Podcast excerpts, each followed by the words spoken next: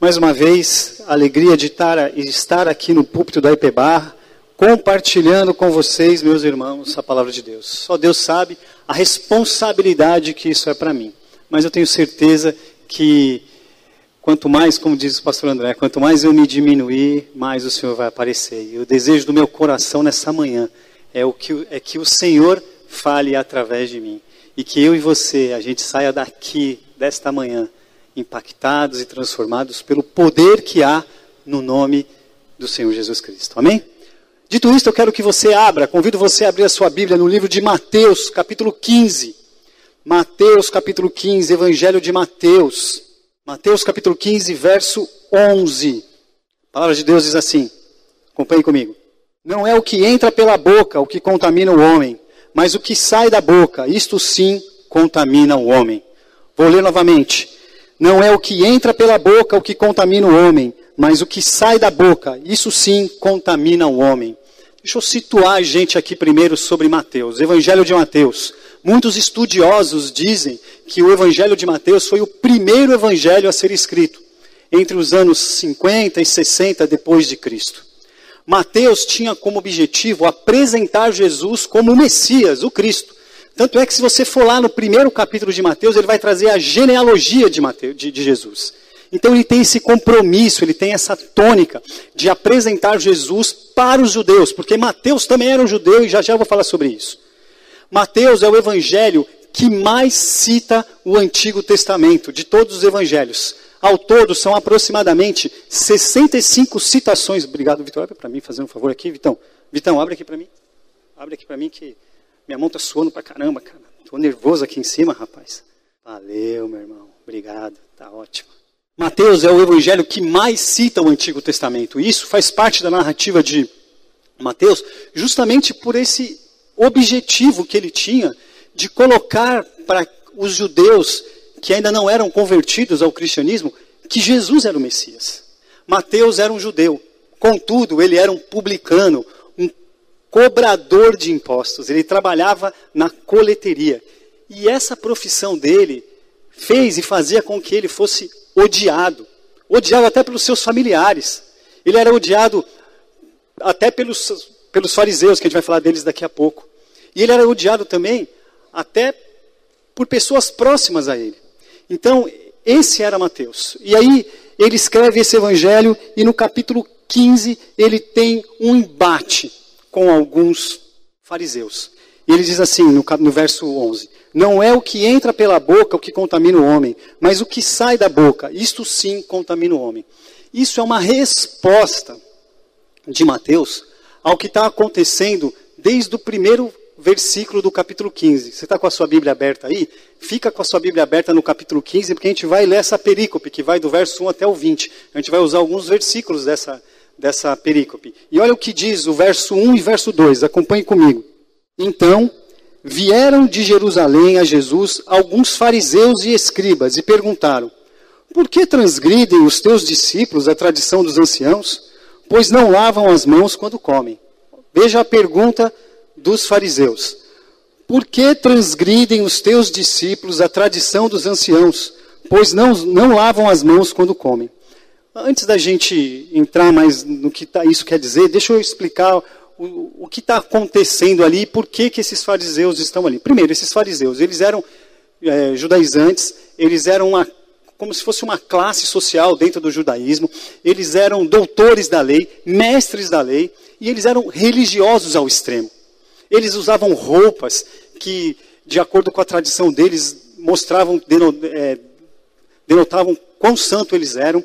Eles tinham costumes estranhos, irmãos, para demonstrar essa religiosidade exacerbada deles. As roupas eram cheias de babados, e quanto mais babado tivesse nessas roupas, mais santo eles eram.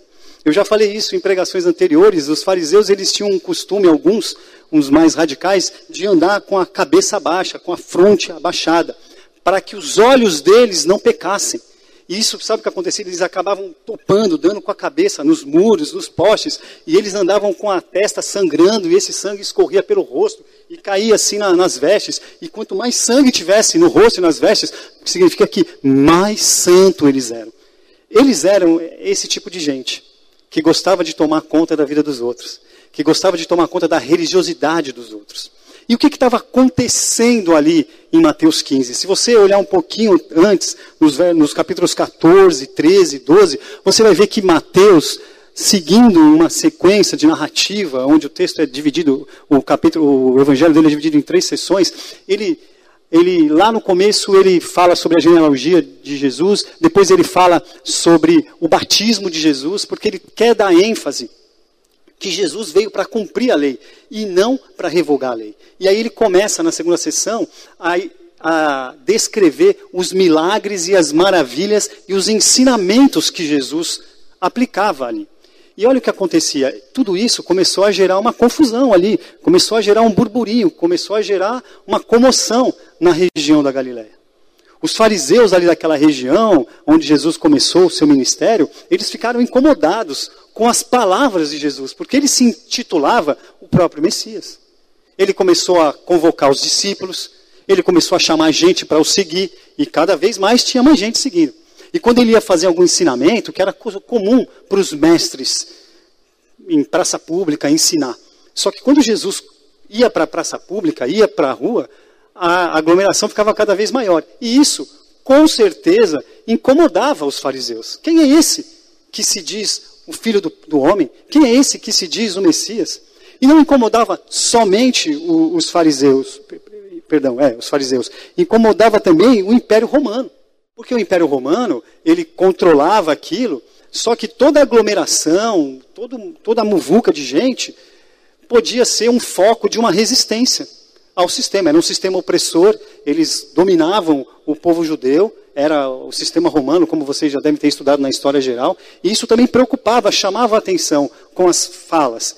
Então Jesus estava no radar não só desses mestres da lei, mas também da, do, do status quo da época que era o Império Romano. Então esses caras chegam e enviam gente lá de Jerusalém, irmãos. A região ali onde Jesus estava, Jesus estava mais no norte, ficava a 100 quilômetros de distância de Jerusalém. E aí a alta cúpula do farisaísmo da, da, da época envia representantes até onde Jesus estava, simplesmente para fazer uma pergunta: por que, que os seus discípulos transgridem a tradição? Não sei se vocês prestaram atenção nos primeiros versículos. Eles perguntam: por que transgridem os teus discípulos a tradição dos anciãos? Ele não está questionando de estar tá transgredindo a lei. Está questionando de transgredir a tradição. Veja, os caras estavam tão incomodados com Jesus a tal ponto que envia representantes da mais alta cúpula do farisaísmo até Jerusalém para fazer uma pergunta sobre uma tradição dos anciãos e não sobre a lei. Isso porque Jesus não veio revogar a lei, Jesus cumpre a lei. Ele não fazia nada contra a lei.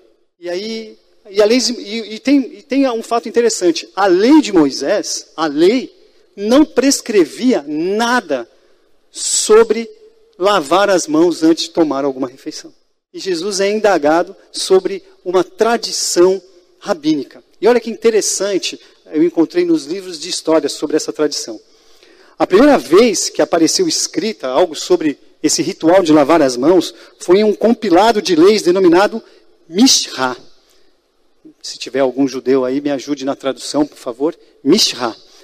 É, e, e ela foi escrita por volta do século II, no ano 200, por um rabino chamado Yehudá, ou Gerudá onde ele dedica todo um tratado de lei judaica à discussão sobre a maneira como as mãos deveriam ser lavadas. Esperava-se dos bons judeus que realizassem um ritual de lavagem das mãos antes, durante e após cada refeição. A pessoa deveria, em primeiro lugar, derramar a água sobre as mãos com os dedos voltados para cima. Olha a tradição, não é a lei, é a tradição deixando a água chegar até o punho. Em seguida, apontaria os dedos para baixo e derramaria a água novamente, dessa vez deixando a água gotejar pelos dedos. Se alguém confundisse essa ordem ou derramasse a água nas duas ocasiões com as mãos voltadas para baixo ou para cima, as mãos ainda ritualmente estariam impuras.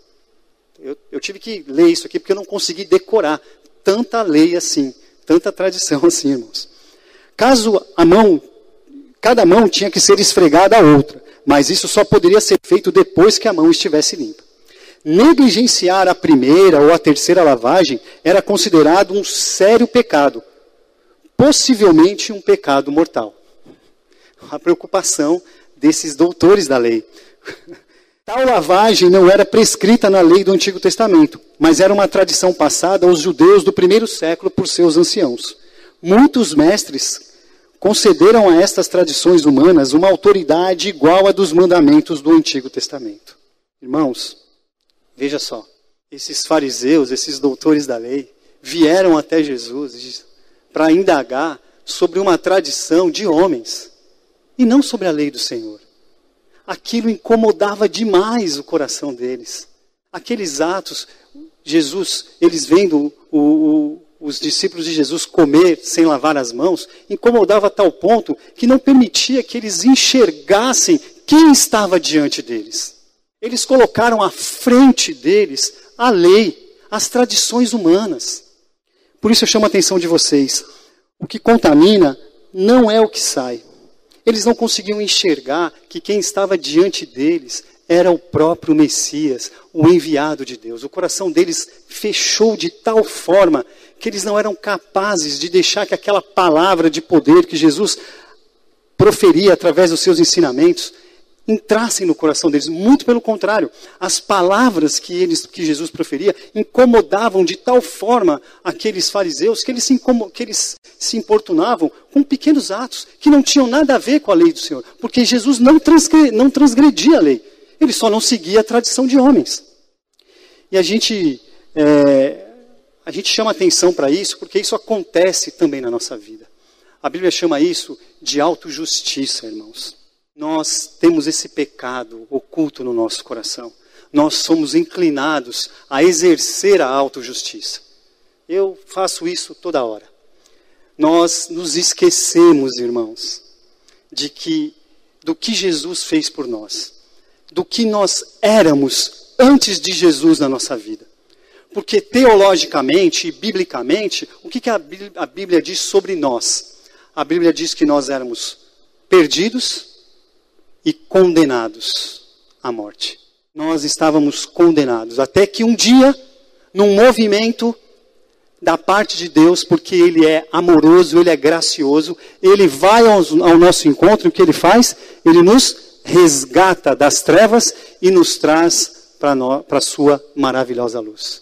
Então nós somos achados por Deus. Nós éramos perdidos e agora nós não estamos mais perdidos. Nós estávamos condenados e agora não existe mais nenhuma condenação sobre nós. Contudo, nós seguimos o nosso caminho, nós seguimos a nossa caminhada, mas a autojustiça continua aqui dentro do nosso coração. Olha o próprio exemplo de Mateus. O próprio exemplo de Mateus.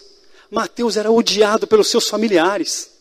Os próprios é, mestres da lei, eles odiavam Mateus, porque ele era um coletor de impostos. Ele cooperava, ele colaborava para que o povo fosse extorquido.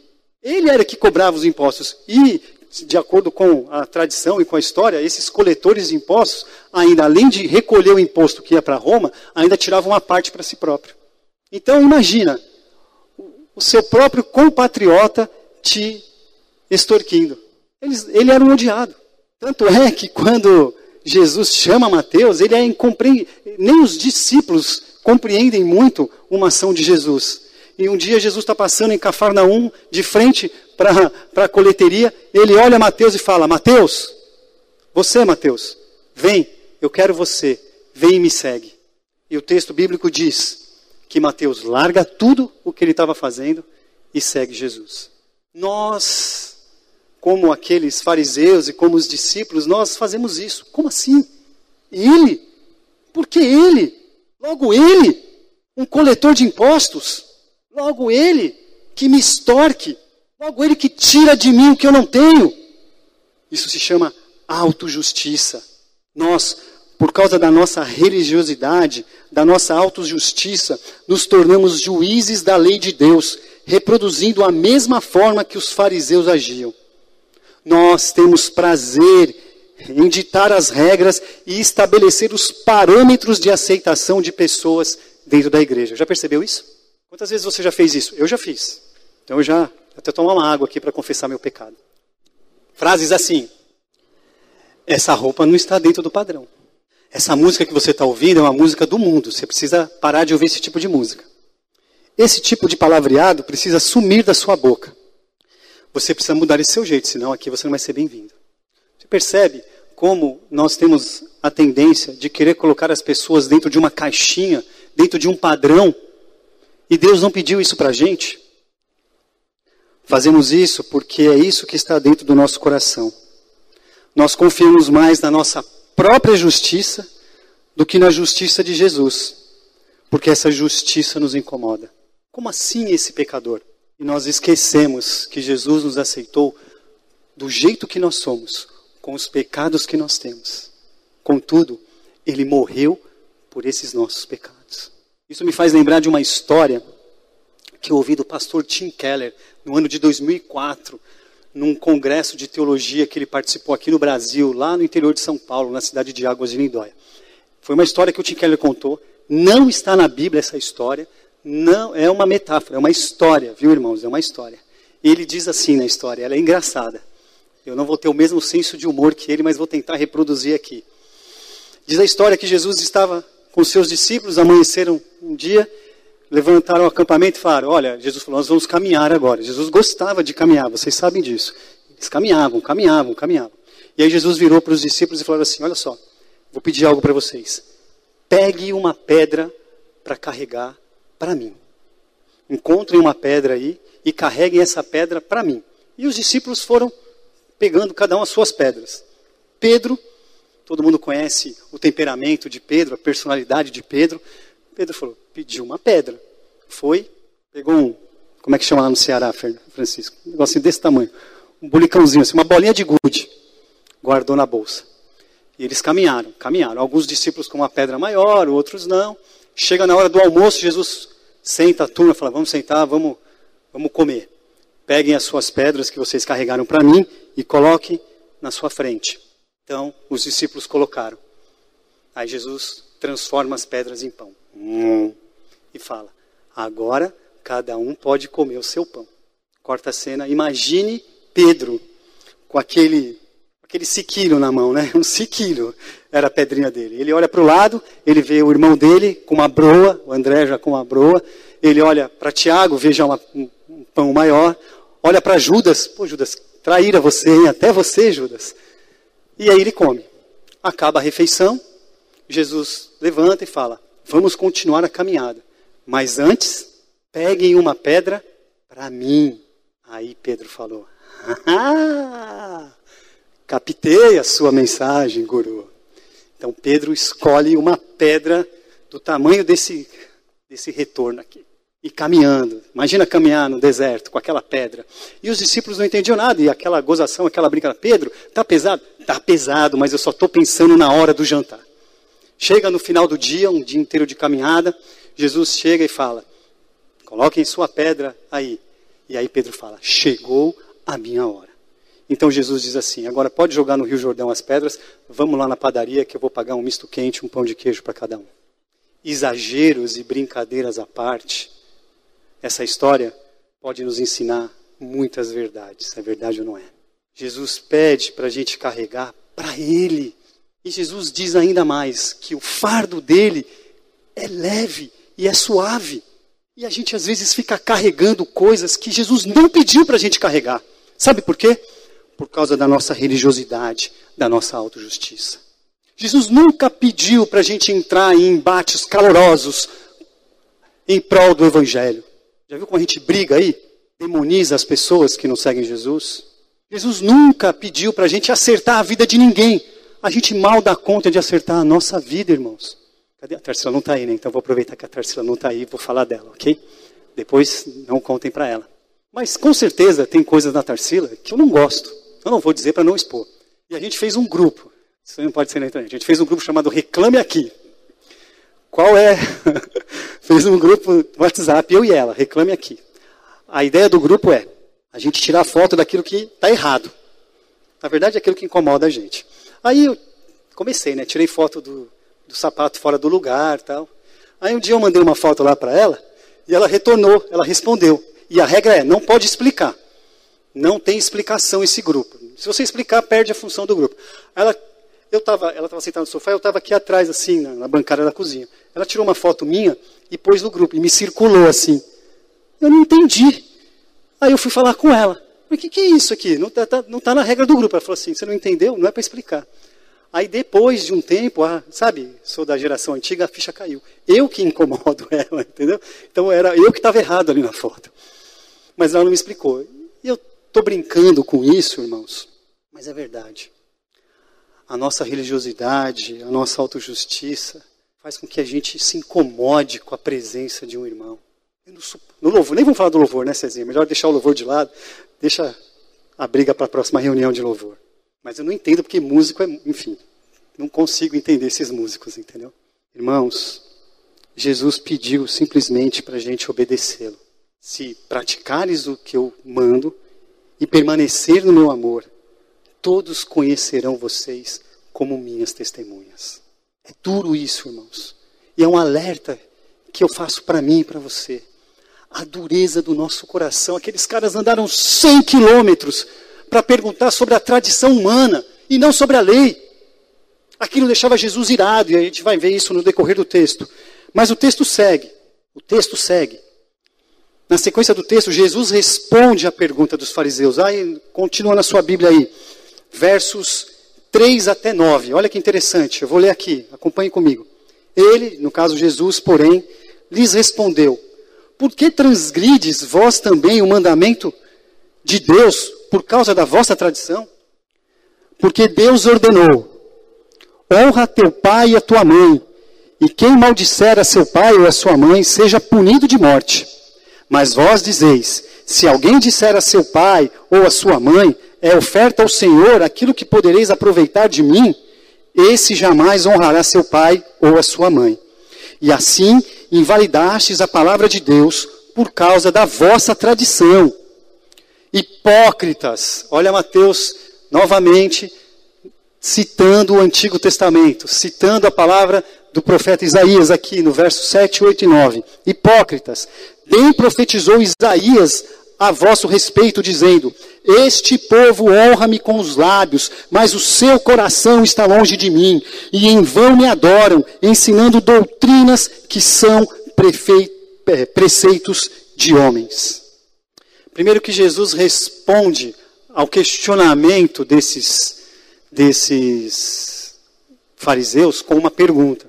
Isso faz parte da, da escola rabínica, de responder perguntas com outras perguntas. Isso mostra, é Mateus mais uma vez enfatizando que Jesus era o Messias, ele era um mestre da lei, ele era um rabi. Então Jesus responde a eles e fala assim: porventura, porventura, o, o, é maior o mandamento ou a tradição? Vocês se incomodam com isso? Mas vocês estão falando de tradição humana, e eu estou falando do mandamento. E olha que interessante como é sutil, como a gente, o que a gente faz, né, o que a nossa religiosidade faz com a gente em relação a, essas coisas, como a gente distorce às vezes a, os princípios do Evangelho de Jesus em nosso próprio favor. Olha o que é, a lei falava sobre essa questão da, da oferta aos pais. A lei judaica requeria que os filhos cuidassem dos pais em sua velhice. Lá em 1 Timóteo 5,8 você vai encontrar isso. Contudo, sacerdotes corruptos permitiam aos filhos que estivessem cansados de cuidar de seus pais que tomassem um voto de corban. No hebraico, a palavra corban, ou no grego, na tradução para a Septuaginta, doron. Era um voto especial. Este voto dedicava a Deus e ao templo de Jerusalém os recursos que eles, de outra maneira, usariam para, para dar apoio aos pais. Uma vez que a obrigação da pessoa para com Deus excedia todas as demais obrigações, os sacerdotes ensinavam que tal artifício era justo. Então, daí vocês veem como Jesus conhecia a intenção desses caras. Por isso que a gente, se você folhear os evangelhos, você vai ver Jesus tendo embates calorosos com os fariseus. porque Jesus conhecia a intenção do coração deles. O próprio primo de Jesus, João Batista, que tinha sido morto recentemente, ele confrontava esses fariseus. Chegou a chamá-los de raça de víboras. Lá em Mateus, no começo do, do, capítulo de Mateus, você vai encontrar isso. Raça de víboras. Pregando arrependei-vos, porque o reino de Deus está próximo. Então, Jesus, eu não quero entrar muito na questão do, do mandamento de, de honrar pai e mãe, mas, mais uma vez, o que contamina é o que sai, não é o que entra. Porque, neste caso aqui, o que entra? Entra o mandamento do Senhor: honra teu pai e tua mãe, para que você, para que os seus dias sejam estendidos na face da terra. Mas o que sai do coração desses, desses fariseus? Sai uma distorção da lei do Senhor no seu próprio favor. E olha como essa, essa lei está descrita na, nas Escrituras. Êxodo capítulo 20, verso 12, diz assim: Honra teu pai e tua mãe, para que se prolonguem os teus dias na terra que o Senhor teu Deus te dá. Deuteronômio, capítulo 5, verso 16, diz assim: Honra a teu pai e tua mãe, como o Senhor teu Deus te ordenou, para que se prolonguem os teus dias e para que te vá bem na terra que o Senhor teu Deus te dá. Provérbios 1, 8, livro da sabedoria. Filho meu, ouve o ensino de teu pai e não deixes a instrução da tua mãe, porque serão diadema de graça para a tua cabeça e colares para o teu pescoço. E por fim, Provérbios 6, 20 a 22. Filho meu, guarda o mandamento de teu pai e não abandones a instrução de tua mãe. Ata-os perpetuamente em teu coração e pendura-os ao teu pescoço. Quando caminhares, isto te, isto te guiará. Quando te deitares, te guardará. Quando acordares, falará contigo. E eles pegam a lei do Senhor e distorcem em oferta de corbã eles são desobrigados de honrar pai e mãe. Então, quem é que transgride a lei aqui? É Jesus ou são os próprios fariseus? Através das suas tradições. E aí, irmãos, fica um alerta que essa prática que a Bíblia condena, a gente costuma chamar de falsa piedade. Os fariseus eram falsos piedosos. Diziam que guardavam os mandamentos, mas criavam regras próprias para não segui-los. E o pior, condenavam, criticavam e execravam aqueles que não conseguiam seguir. Deixa eu falar uma coisa para você, preste atenção, olha para mim. Existe um falso piedoso que mora aí dentro de você. Existe um falso piedoso que mora aqui dentro de mim. E sabe onde eles moram? Lá no mais profundo do nosso coração. Falsa piedade tem a ver com o que sai do nosso coração. E é por isso que nos versos 7 e 8, é, Jesus cita o Antigo Testamento, cita o profeta Isaías e diz assim: Hipócritas, bem profetizou Isaías a vosso respeito, dizendo: Este povo honra-me com os lábios, mas o seu coração está longe de mim. Muitas vezes, irmãos, eu não falo isso com alegria no meu coração, não, tá? Muitas vezes eu e você, nós somos hipócritas. Nossos lábios louvam o Senhor, mas o nosso coração está distante dele por causa da nossa religiosidade. Olha que fato interessante ainda sobre essa acusação que Jesus faz a esses mestres da lei. As leis relativas à purificação das mãos tinham a ver com a pureza ritual e não com medidas sanitárias. Afinal de contas, a lei judaica permitia que a água fosse retirada com recipientes feitos de estrume de vaca. Além disso, ela permitia também que a água fosse tão suja a ponto de o próprio gado se recusar a bebê-la. Jesus argumentou que um alimento consumido com as mãos impuras não contamina espiritualmente uma pessoa. As palavras que saem da boca contaminam uma pessoa porque elas mostram a condição pecaminosa do coração. O fato de os fariseus ficarem ofendidos com o ensino de Jesus sugere que eles entenderam que ele se referia ao discurso hipócrita deles, pois com os lábios eles honravam a Deus, enquanto o coração se negava a adorá-lo. Quantas vezes eu e você nós já não fizemos isso e nem percebemos? Isso me fez lembrar de uma cena que eu assisti na série The Chosen. Estou gostando de assistir essa série. Já recomendação do pastor André desde quando ele chegou aqui na Barra. Fui resistente, mas fui lá assistir. Ainda mais porque eu gosto de história, gosto de contexto histórico, os irmãos sabem disso. E um dos capítulos, não sou saber qual agora, esse capítulo gira basicamente em torno de uma discussão entre os discípulos. Vou dar um spoiler aqui. O capítulo começa, os discípulos estão num campo assim, com uma agitação, tem uma tenda lá no fundo e uma fila enorme. Uma fila enorme de gente. Pecadores, a, a escória da sociedade. Coxos, gente doente, tinha de tudo naquela, naquela, naquela fila. E Jesus estava atendendo aquele povo. Mas era uma fila enorme. E os discípulos estavam ali na missão de organizar a fila, de, é, de não deixar ninguém furar, porque via gente de tudo quanto era lado. E tinha um acampamento também, e eles estavam ali cuidando das obrigações tal. E aí o dia vai passando, eu já vou adiantar bastante, porque a hora já passou aqui. E indo para o final do capítulo já, eles estão já de noite sentados, e Jesus lá, Jesus lá na, na missão trabalhando, curando, operando milagres, atendendo, servindo aqueles irmãos. E eles, cansados já daquele dia de trabalho, eles começam a falar sobre eles. Existia ali um, um sentimento naqueles discípulos de ter um controle da situação. Eles cobravam de Jesus um programa, um cronograma. Sei o que a gente vai fazer amanhã? Para onde a gente vai? Tenho que ver se o mapa aqui está. Qual é o caminho que a gente vai pegar no mapa? E eles também tinham uma necessidade de Jesus é, destacar um líder entre eles. Alguém que pudesse dar comandos, alguém que pudesse responder num momento de, de, de dúvida. Porque andar com Jesus era uma grande incógnita. Jesus não dizia o que ia fazer, ele simplesmente fazia. E, ele, e Jesus fazia isso de propósito. Jesus deixa claro isso na narrativa do, do, dos episódios. E ali eles começam a acusar uns aos outros. Eles falam de Mateus, que era um cobrador de impostos. O outro fala de Pedro, que estava é, usando de técnicas erradas para poder pescar. E falam de Maria, que teve uma recaída. E um acusando o outro. Falsa piedade. Do lado deles, Jesus estava operando sinais e maravilhas. E aí, aquela coisa de cinema, que, de televisão, né, de série, de repente a cena corta e já em câmera lenta Jesus vem andando assim. Irmãos, eu não sei se eu vou conseguir expressar com palavras, e aí fica a curiosidade aí para vocês assistirem o estado que Jesus estava. Jesus estava, sabe quando você volta da guerra, que a gente, a gente, não sei se, quando eu era criança, eu voltava da escola, minha mãe falava assim, você está voltando da onde? Da guerra? Camisa de uniforme toda suja, suado e tal.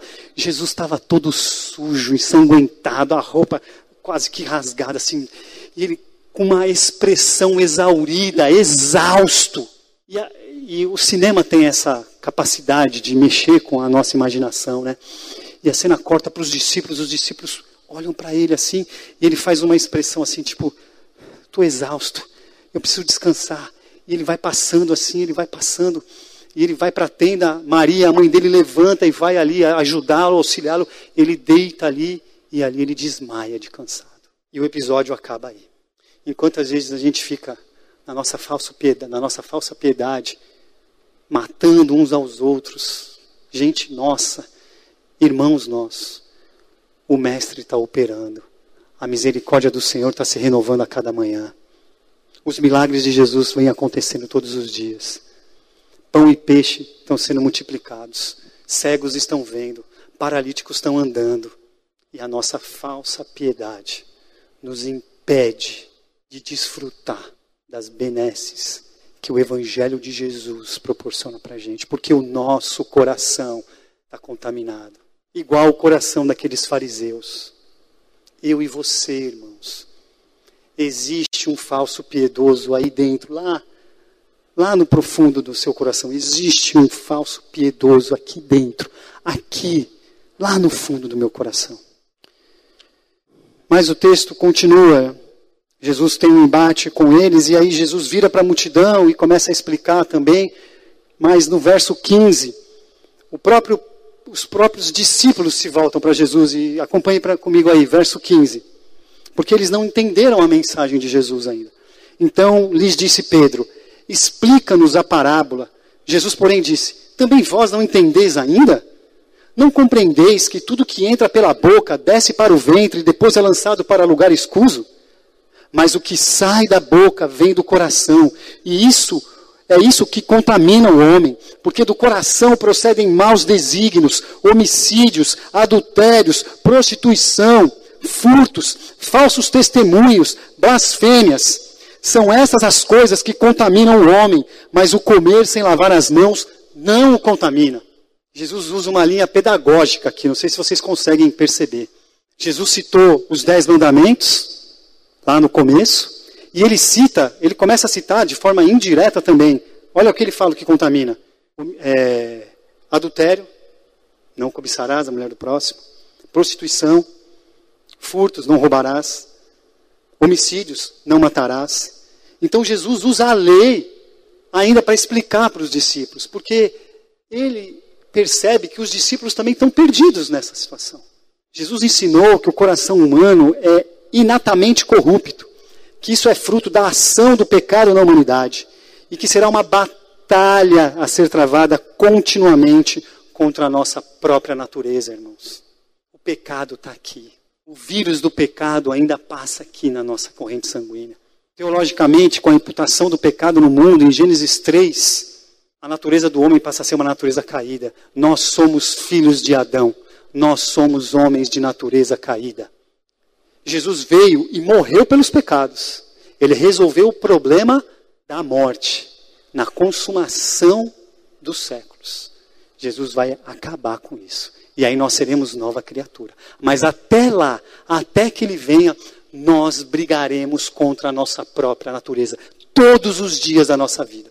É um dos grandes desafios da vida cristã. Lutarmos contra nós mesmos. O que contamina o homem é o que sai. Cuidado, você pode estar perdido na sua própria religiosidade. E me vem à mente a parábola de Lucas capítulo 15, a parábola do filho pródigo, que todos conhecem. Que, que acontece quando o filho mais novo, depois de ter gastado toda a parte dele da herança, volta para casa? Ele não volta arrependido, não. Se você ler bem o texto, você vai perceber, ele não volta arrependido.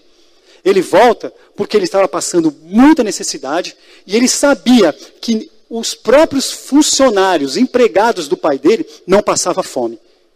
E ele pensa: vou voltar e vou falar para o meu pai: pai, não sou digno de ser chamado teu filho, eu quero ser teu funcionário, porque fome eu não vou passar. E aí ele volta, o que, que o pai faz? O pai corre, o abraça, o beija, o aceita de volta, põe anel, sandália no dedo, roupa nova e faz o quê? Faz uma festa. Uma festa. Onde o filho mais velho estava? No campo. Ele ouve o barulho, ouve as luzes. Quando ele volta, qual é a atitude dele? Ele ficou feliz porque o irmão dele voltou? Ele ficou alegre? Como é que ele ficou? Indignado. E eu quero confessar para os irmãos que eu me identifico com esse irmão mais velho, viu? E se você está dando risada é porque você também se identifica. Sabe o que é isso? Religiosidade. A Bíblia não diz se o irmão mais velho entrou na festa ou não. A, a parábola termina. Mas Jesus estava contando essa parábola justamente porque no começo do capítulo 15, verso 1 e 2 e 3, se não me engano, ele ainda ele é, ele é questionado por escribas e doutores da lei. E ele conta três parábolas. Uma delas é a parábola do filho pródigo. Lucas, capítulo 19, verso 10, diz assim: Jesus veio buscar e salvar aquele que está perdido. Jesus veio buscar e salvar aquele que está perdido. Cuidado, temos que tomar cuidado, eu e você, para não estarmos perdidos na nossa própria religiosidade. Um dos pilares da visão da IPBarra para o ano de 2024 é o refúgio. Uma casa de refúgio, certo, pastor André? Será que eu e você, eu e você, nós estamos preparados para abrir a nossa casa, a nossa comunidade, o nosso espaço para pecadores? para aqueles que não conhecem a verdade da forma que nós conhecemos. Há um tempo atrás, a gente abriu a igreja aqui para um projeto do Estado do Rio de Janeiro. Foram feitos mais de 6, 6 mil operações de castração de animais domésticos. Os caras cobraram, pagaram só o que eles usaram de água e luz. Muito pouco. Ficou um mês aqui, um mês e pouco, um caminhão aqui. Se você viesse aqui durante a semana, aqui na igreja, você ia ver um povo complicado aqui dentro. Criança correndo, gente levando animal para dar banho na, na pia. Cezinha perdeu os cabelos que ele não tem na cabeça. Ou não é, Cezinha? cocô espalhado, estrume, pisou no cocô, ficou bravo pra caramba. Conto mesmo, Cezinho. Me ligou bravo pra caramba. Era eles que limpavam, ajudavam a limpar a bagunça, é verdade ou não é? Refúgio? Casa de refúgio. Mas a nossa religiosidade, fala, que é isso? Gente fumando aqui no, nos arredores, porque a gente tudo papel no chão. Era a comunidade, os pecadores entrando aqui dentro da igreja. Nós estamos orando por isso faz um tempo já, irmãos. Uma casa de refúgio. E eu não falo isso só para vocês, não. Eu falo para mim. Quando eu penso, meu coração já até bate assim, entendeu? Como é que vai ser? Como é que vai ser? Eu quero ser, eu sou igual os discípulos, quero tudo organizado, tudo planilhado, tudo no Excel, tudo controlado. Com Jesus não é assim. Estou até suando só de falar disso, irmãos. Aumenta o ar-condicionado aí, pelo amor de Deus. Temos que tomar cuidado para não nos perdermos na nossa própria religiosidade. E eu fico pensando, né, quando eu estava fazendo esse sermão, depois de uma palavra tão dura como essa, como é que a gente termina esse sermão? Porque fácil é a gente criticar, né, irmãos? Fácil é a gente apontar o dedo, mas o evangelho de Jesus não é assim. Jesus não é assim. Porque aonde abundou o pecado, superabundou a graça de Jesus. E aí me veio ao coração dois textos que eu quero deixar para vocês. O primeiro Está em Salmos 139, versos 23 e 24. Salmo do rei Davi. Sonda-me, ó Deus, e conhece o meu coração. Prova-me e conhece os meus pensamentos. Vê se há em mim algum caminho mau e guia-me pelo caminho eterno. Uma lição de casa para mim e para você. Todos os dias nós nos ajoelharmos diante do Senhor e falar: Senhor, sonda o meu coração sonda a minha religiosidade, vê se há em mim, Deus, algum caminho mau e guia-me pelo caminho eterno. É a graça do Senhor superabundando aonde existe o pecado, aonde existe a religiosidade. Somente a graça do Senhor. E o segundo texto diz assim, Provérbios capítulo 4, verso 23. Sobre tudo o que se deve guardar, guarda teu coração, porque dele procede as fontes da vida. Desvia de ti a falsidade da boca e afasta de ti a perversidade dos lábios. De todas as coisas, guarda o teu coração. O nosso maior desafio é a gente guardar o nosso coração de tal forma que da nossa boca não vai sair nada que contamine. Que nós vamos desviar dos nossos lábios a falsidade da boca e afastar deles a perversidade dos homens. Isso só é possível porque Jesus Cristo um dia morreu na cruz por mim e por você. Se entregou e se fez pecado por nós. Portanto, meus irmãos e minhas irmãs, eu finalizo aqui dizendo para vocês: saiam daqui com a certeza de que, mesmo sendo um pecador, Deus te ama. Ele te ama. E Ele ele há de concluir a boa obra que ele já começou na minha e na sua vida.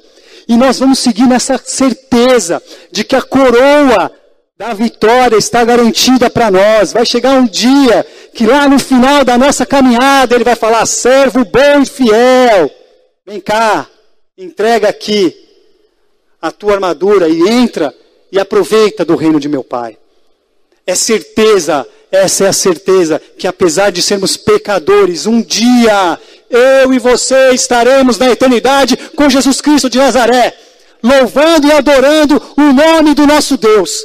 A Ele toda a honra, toda a glória e todo louvor para todo sempre. Amém e amém.